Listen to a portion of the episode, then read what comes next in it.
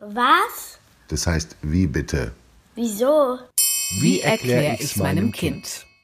Was so toll an Vogeleiern ist, von Kai Spanke. Das perfekteste Ding des Universums kann man nicht nur auf Bäumen und in Sträuchern finden, sondern auch in den meisten Kühlschränken.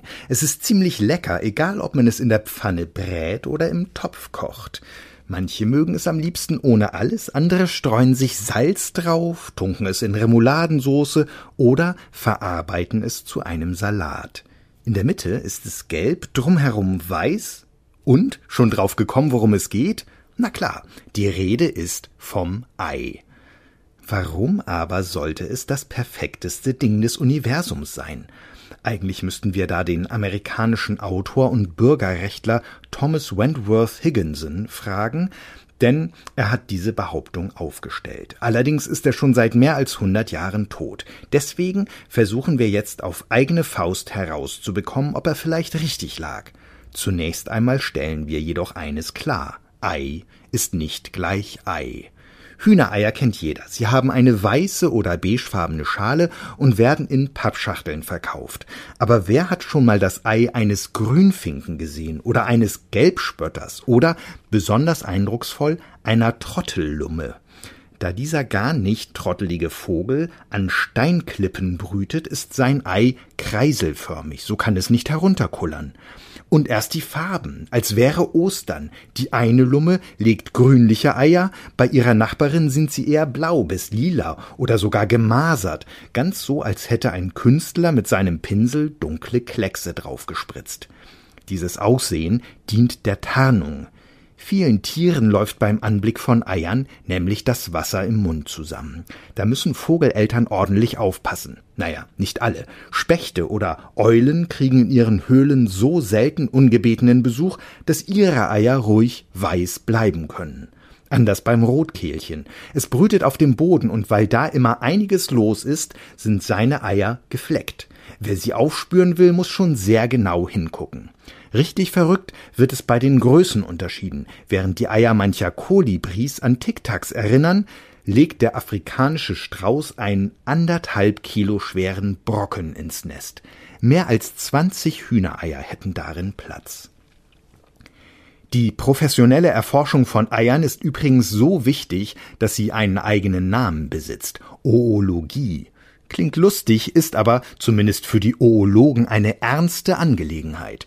Sie untersuchen allerdings nur die äußere Hülle von Eiern. Was sich im Inneren abspielt, erkunden ihre Kollegen, die Biologen.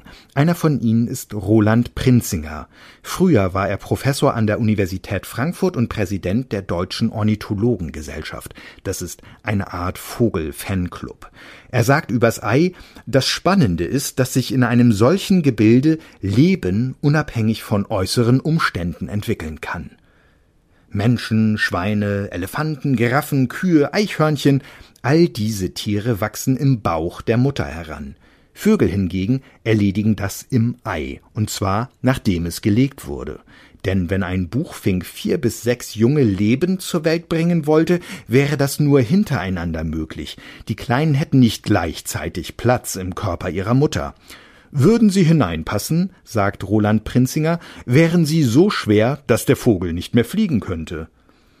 Wir gehen aber noch mal einen Schritt zurück. Vor der Eiablage muss das Weibchen seine Ernährung komplett ändern. Es braucht zum Beispiel reichlich Calcium für die Herstellung der Eierschale.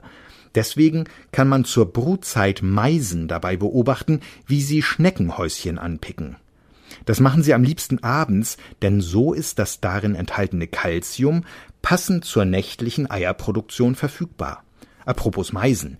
Diese netten Vögel nehmen die Sache mit der Eiablage unglaublich ernst und verfahren nach dem Motto viel hilft viel. Zwölf Eier sind keine Seltenheit bei Blaumeisen. Das hat einen traurigen Grund.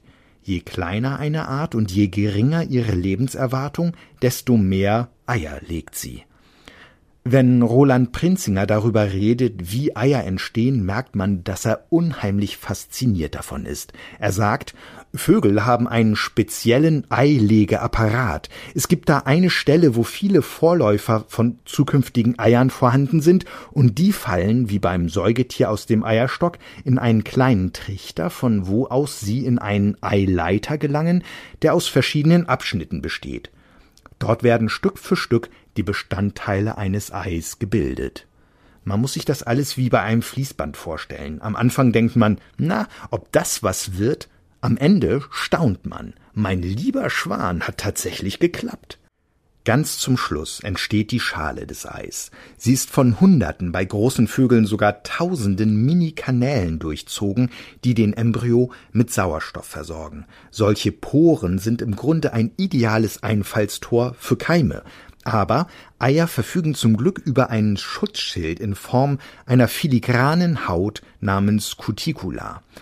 Sie hält Mikroben äußerst effektiv in Schach. Zusätzlich gibt es im Inneren noch eine zarte Membran, die Bakterien abfängt. Und zwar super zuverlässig. Roland Prinzinger sagt, nehmen wir an, ein Vogel legt heute das erste Ei, morgen das zweite, übermorgen das dritte und so fort, dann können all diese Eier bis zu vier Wochen oder länger unbebrütet frisch überstehen.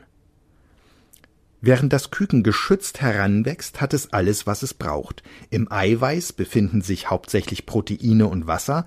Das Eigelb dient als Reservoir von Fetten und Kohlenhydraten. Für die Entwicklung des Jungvogels ist eine Temperatur von 36 bis 38 Grad am besten. Falls es mal kälter ist, macht das aber auch nichts.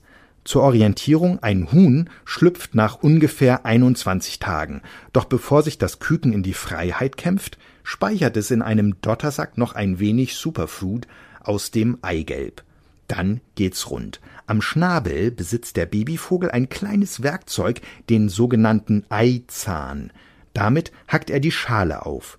Nun ist Körpereinsatz gefragt. Mit Beinen und Schultern presst das Küken so lange gegen die perforierte Stelle, bis sie nachgibt. Schließlich liegt es groggy und verstrubbelt neben dem Ei, bettelt um Futter und mausert sich, falls alles gut geht, zu einer kleinen, gefiederten Persönlichkeit.